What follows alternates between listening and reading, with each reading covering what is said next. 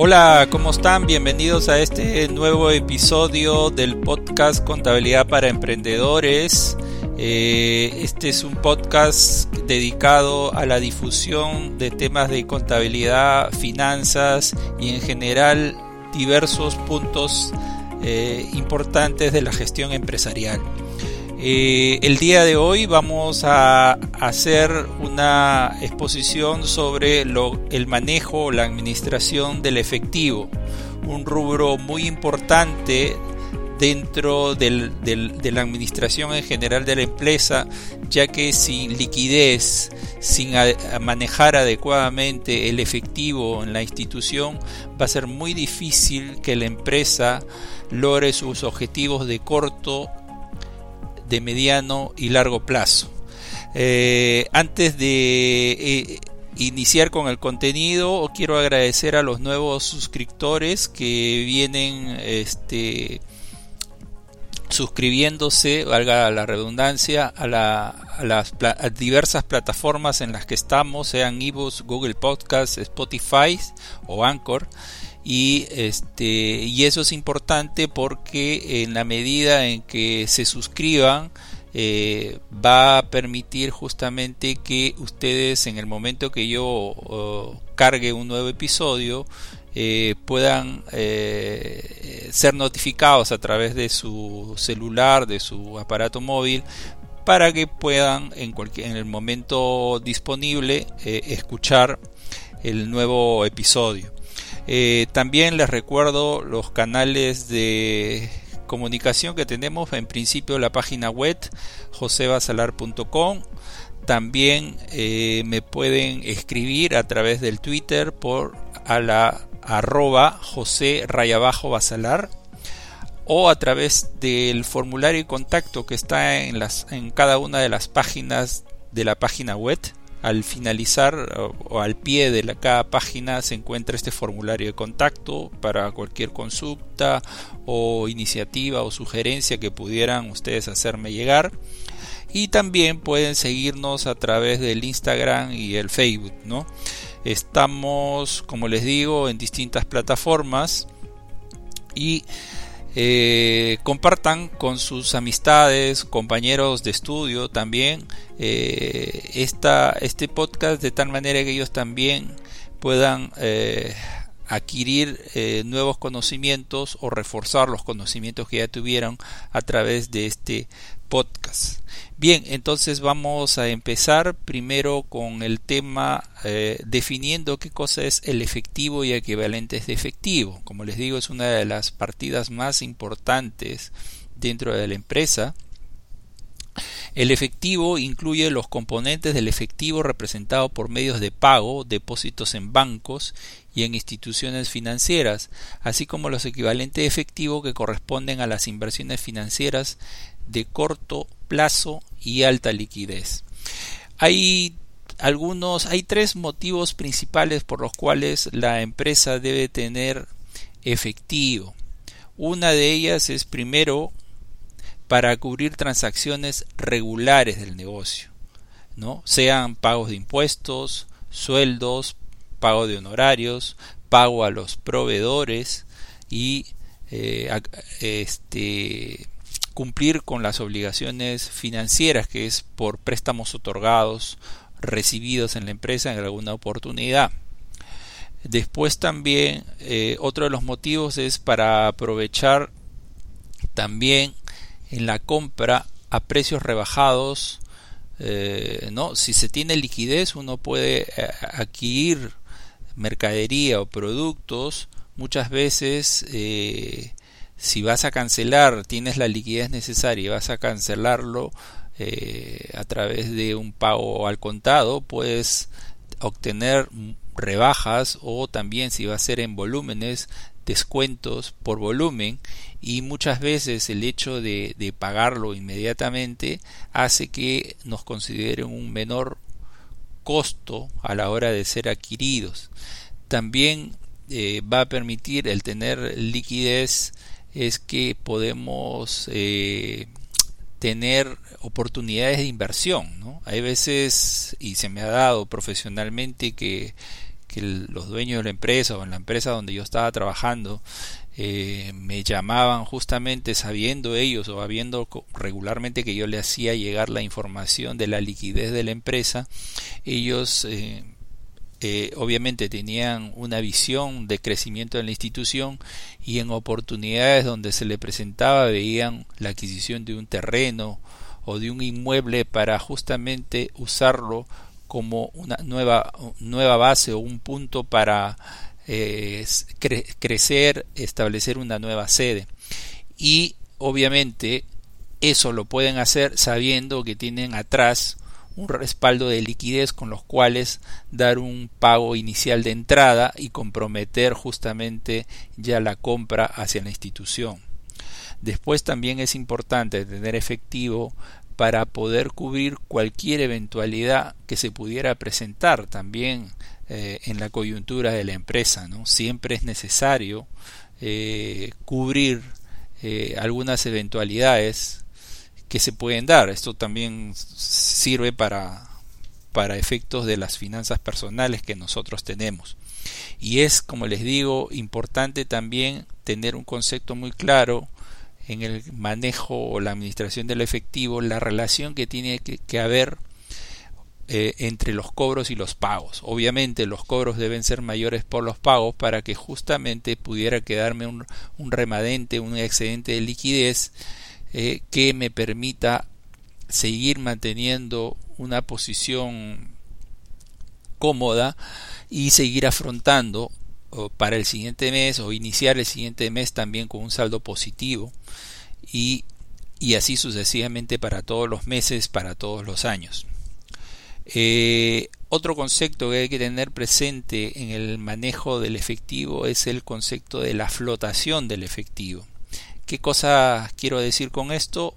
Eh, eh, la flotación se refiere a los importes que se encuentran en tránsito. Esto es la diferencia entre el saldo de bancos y el saldo disponible.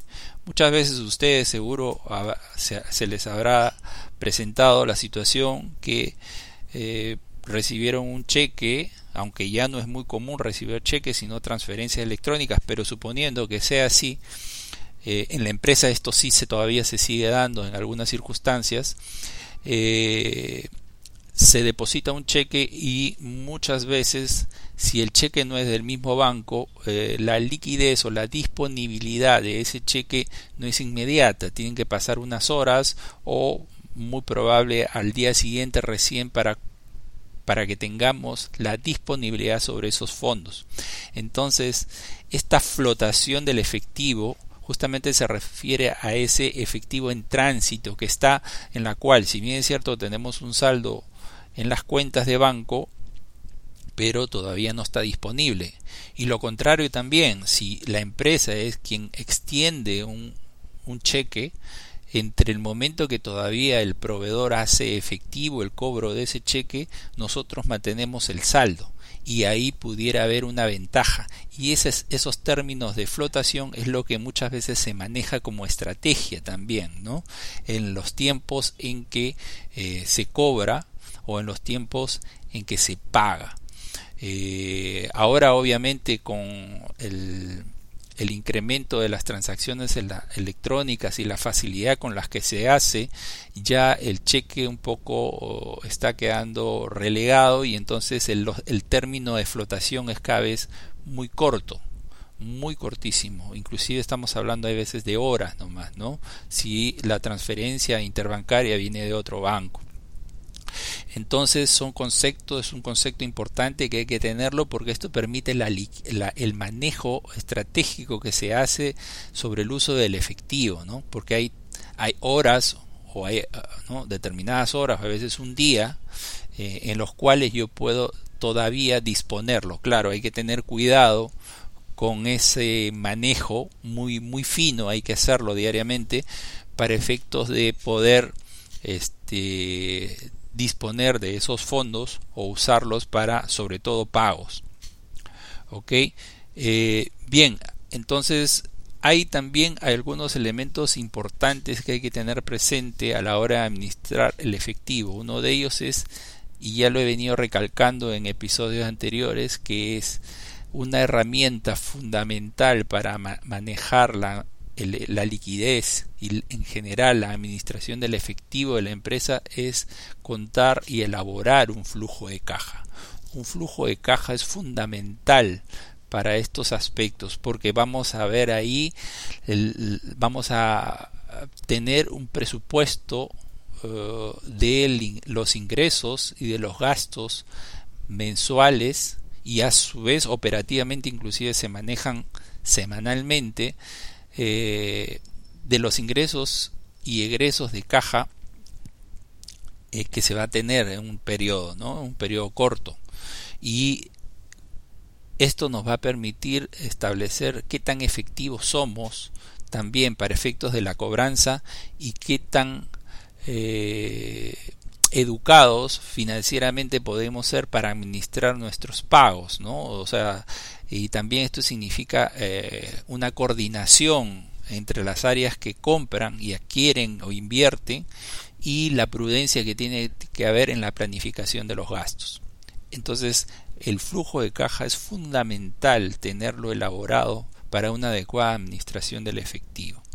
Otra de las cositas que hay que tener presente es, y el flujo de caja nos va a ayudar para eso, es tener eh, establecer el nivel de saldos transaccionales para atender las operaciones del día a día.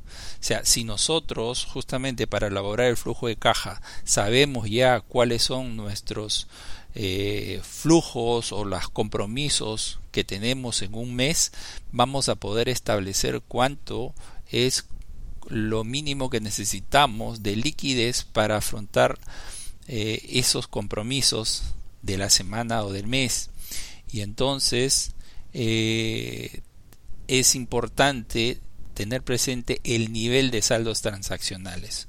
Otra de las cositas a tener presente es evitar los saldos negativos en las cuentas bancarias. Esto se denomina sobregiros.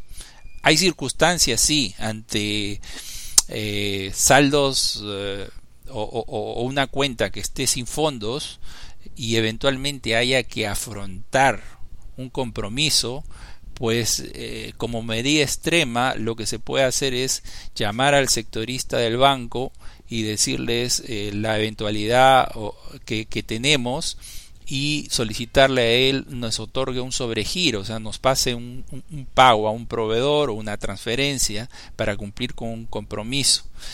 Eh, pero hay que tener presente que este compromiso, este sobregiro, es el crédito más caro que dan las entidades bancarias. Las tasas son muy altas y entonces es carísimo. Y en lo posible hay que evitar hacer uso de ese tipo de herramientas financieras. ¿no? Eh, también es prudente tener saldos preventivos o líneas de crédito para afrontar con rapidez emergencias. Esto también es importante. En general es importante tener una buena relación con el banco y sobre todo con su sectorista, ir, presentarse, conocerlo, hacerle saber cómo es la empresa, cómo funciona, cómo está evolucionando, hacerle llegar la información financiera de la empresa, llámese los estados financieros a una determinada fecha, de tal manera que él conozca nuestra evolución y eh, nos ayude también a eh, anualmente o al inicio de año obtener líneas de crédito para diversas situaciones, para importaciones, para capital de trabajo, para adquisición de activos fijos. Eh, eso es importante eh, tener eh, y contar con esas líneas de crédito de tal manera que eh, también nos van manejando también respecto a ellos en la tasa. En la medida nosotros que accedamos a esas líneas de crédito entonces y nuestro también ellos vean nuestra evolución del negocio vamos a a, poder tener un menor costo financiero porque vamos a poder ir negociando las tasas con las cuales ellos nos otorgan los créditos. ¿no? Al principio de repente como no nos conocen y obviamente hay un mayor riesgo nos van a, nos van a otorgar tasas un poco más altas. ¿no? Eh, pero en la medida que vayamos haciendo uso de estas líneas de crédito, eh, ellos evalúan y entonces ven que el riesgo es mínimo o, ya no es tan eh, incierto como años anteriores y por lo tanto ellos consideran ya otorgarnos eh, tasas más competitivas. ¿no? Eh, entonces tener este tipo o poder obtener estas líneas de crédito de parte de las instituciones bancarias es importante y es importante también porque en periodos de carencia de, de liquidez se puede justamente recurrir a estas eh, líneas de crédito que es mucho mejor tenerlas a no tenerlas porque si se presenta la emergencia una línea de crédito no es concedida inmediatamente. Toma su tiempo mientras que te evalúan y todo y entonces de repente ya uno tiene que afrontar la obligación tributaria o la obligación con un proveedor o la obligación de una oportunidad de inversión entonces, este, es mejor eh, siempre tenerlas ya, contar con ellas, a no eh, tenerlas y tener que tramitarlas, ¿no? Hay un costo de oportunidad ahí. Después, justamente también eh, a la hora de elaborar el flujo de caja o en general es importante sincronizar los flujos de entrada con los de salida ¿no? esto también tiene que ver con que si yo vendo tengo vendo al contado, pero también doy crédito, digamos, a 60 días, no puede ser que yo esté comprando a 30 días, ¿no? Si es que no tengo la capacidad o el soporte eh, financiero para poder tener esa ese descalce en, las cuotas entre los entre el término de plazo del cobro con el término de plazo de pago, ¿no? Entonces ahí hay que tener cuidado. No puede estar dando crédito a 60 días cuando yo cobro, pago a, a 30 días. Más bien debería ser a la inversa, ¿no? que cobro a 30 días y pago eh, tiempo, tiempo, fechas después o días después, ¿no? 30, 35, 40 días. Eh, en ocasiones también es necesario manejar los tiempos de flotación, lo que le había dicho, porque eh, les mencioné, hay veces esto se tiene como especie de estrategia, ¿no? Hay veces, ¿no? Y muchas veces también se, hay la oportunidad de girar un cheque diferido. Entonces yo puedo, si bien es cierto, el saldo banco va a figurar, al, al, girar el cheque contablemente va a figurar de que ya no tengo saldo, pero dado que lo he dado como un cheque diferido a cobrarse en días posteriores o en semanas posteriores, eh, voy a tener ese tiempo todavía de liquidez eh, hay que tener cuidado también, ahora es muy común eh, tener eh, cargos en cuenta, débitos en cuenta. En la empresa no se suele dar, pero si, se, si fuera el caso, sobre todo en pequeñas empresas, hay que tener cuidado de hacer estos compromisos de cargos automáticos en débitos en cuenta, porque pudiera ser que justamente entre el cargo en cuenta y uno está eh, viendo lo máximo de los fondos disponibles para, para, afrontar un pago urgente. Entonces, y justo giras un cheque o estás pensando hacer una transacción y ya entró el pago automático, ¿no? Entonces hay que evaluar bien eso. Eh, otra de las cosas es canalizar los fondos a ciertas cuentas para usos específicos también puede ser una parte de una estrategia para efectos de administrar bien el activo, el, efectivo. ¿no? Eh, muchas veces eh, se da en que por una cuestión de orden digo, es, tengo tres o cuatro clientes importantes con los cuales este, tengo un volumen de ingresos recurrentes y entonces evalúo, por ejemplo, uno de mis ingresos más importantes puede ser la planilla del mes y con esos clientes que son recurrentes y tengo un ingreso también recurrente, eh, puede ser que ese ingreso sea muy equivalente a mi egreso que voy a tener de la planilla a fin de mes. Entonces puedo establecer que ese ingreso de esas cobranzas de esos clientes vaya a una determinada cuenta, de tal manera que yo ya sé que de repente con ellos siempre voy a cobrarlo en la quincena del mes. Entonces eso lo canalizo hacia una cuenta bancaria específica, de tal manera que yo ya sé que me despreocupo del tema de la planilla de fin de mes porque ya yo tengo mis ingresos para eh, seguros para afrontar ese compromiso de fin de mes y me quedan las otras cobranzas para afrontar gastos o conceptos de egresos o de pagos más pequeños ¿no? es una forma de organizarse ¿no? Eh, también otro de los puntos y esto ha sido muy importante para mí cuando he, trabajado en el área de tesorería de una empresa es ver qué es más conveniente entre tener una, los fondos centralizados en unas cuentas, en una cuenta o en, varias cuentas eh, principales o tenerlo descentralizado para fines específicos, un poco con lo que le había dicho anteriormente, ¿no? Entonces eh, se me ha dado que yo he llegado a una institución y, tenía toda una serie de cuentas destinadas a cada una, a, varias distintas líneas de negocio. Y entonces había un problema ahí, que administrar todas esas cuentas era bastante complicado. Aparte de la demora en tener si es que se necesitaba para pagar eh, afrontar eh, obligaciones en general de la institución, no de, de una línea específica de negocio, entonces tener que transferir de muchas cuentas para llegar a un determinado monto en la cuenta principal.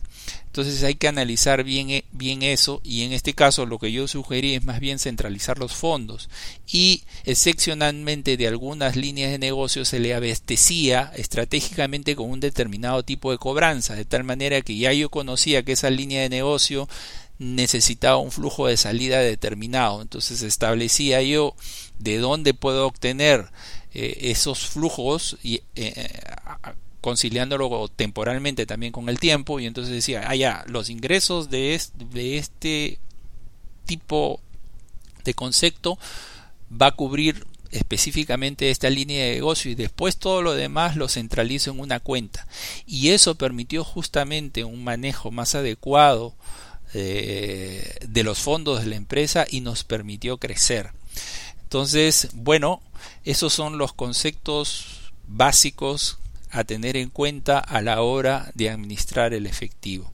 No olviden, es importante para que justamente puedan administrarlo adecuadamente, tener un flujo de caja, lograr alcanzar un flujo de caja. Nada más por hoy. Eh, les recuerdo si eh, tienen en la página web los cursos eh, que vengo brindando, son tres que son para todo tipo de usuario, el emprendedor, el profesional o el estudiante, están en un lenguaje sencillo y en los cuales ustedes pueden acceder a través de los enlaces de la página web. Bien, me despido, nada más, muchas gracias, hasta la próxima. Chau.